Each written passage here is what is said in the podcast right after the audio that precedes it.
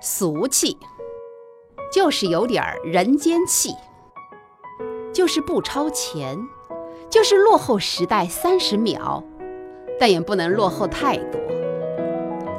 说到俗气，生活俗气一点就舒服一点，舒服一点就感觉世界美好一点。我每天醒来可不是为了看到一个糟糕的世界。如果你认为我已放弃了理想，这是你的看法，你也许会说，我这是在凑合。说吧，说吧。那么凑合，在法律允许的情况下，我凑合着。我并不为此而脸红。我喝最好的茶，听最好的音乐。我从不靠近法律划出的边界，法律就是一条狗，你不走近它，它就不出声。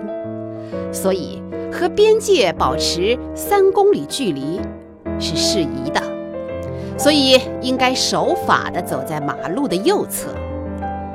靠右行，你并非不能回家；靠左行，你有可能就一路走到了天国。那么。边界，边界是别人划定的，他们一定有道理，尽管不一定是我的道理。我这样说，说明我活成了别人，但我活着，请为我鼓掌。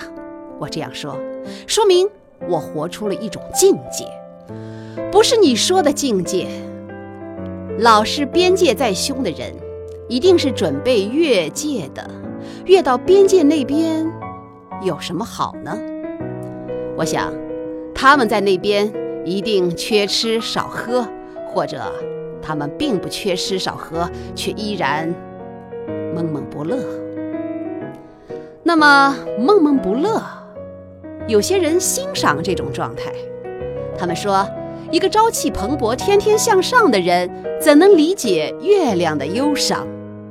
他们是艺术家。他们是不满意的人，他们是批判者。可月亮有什么好忧伤的？他又没有眼神儿和肚脐。说月亮忧伤的人，一定是疯了。